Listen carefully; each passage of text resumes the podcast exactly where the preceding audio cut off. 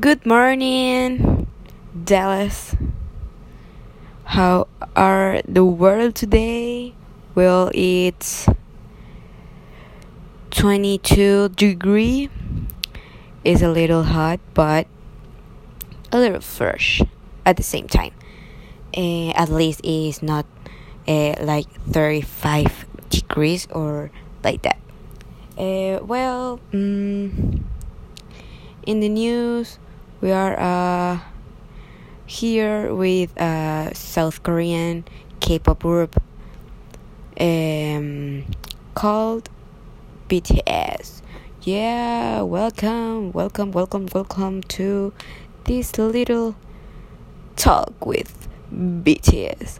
Um, and also called 방탄소년단이요.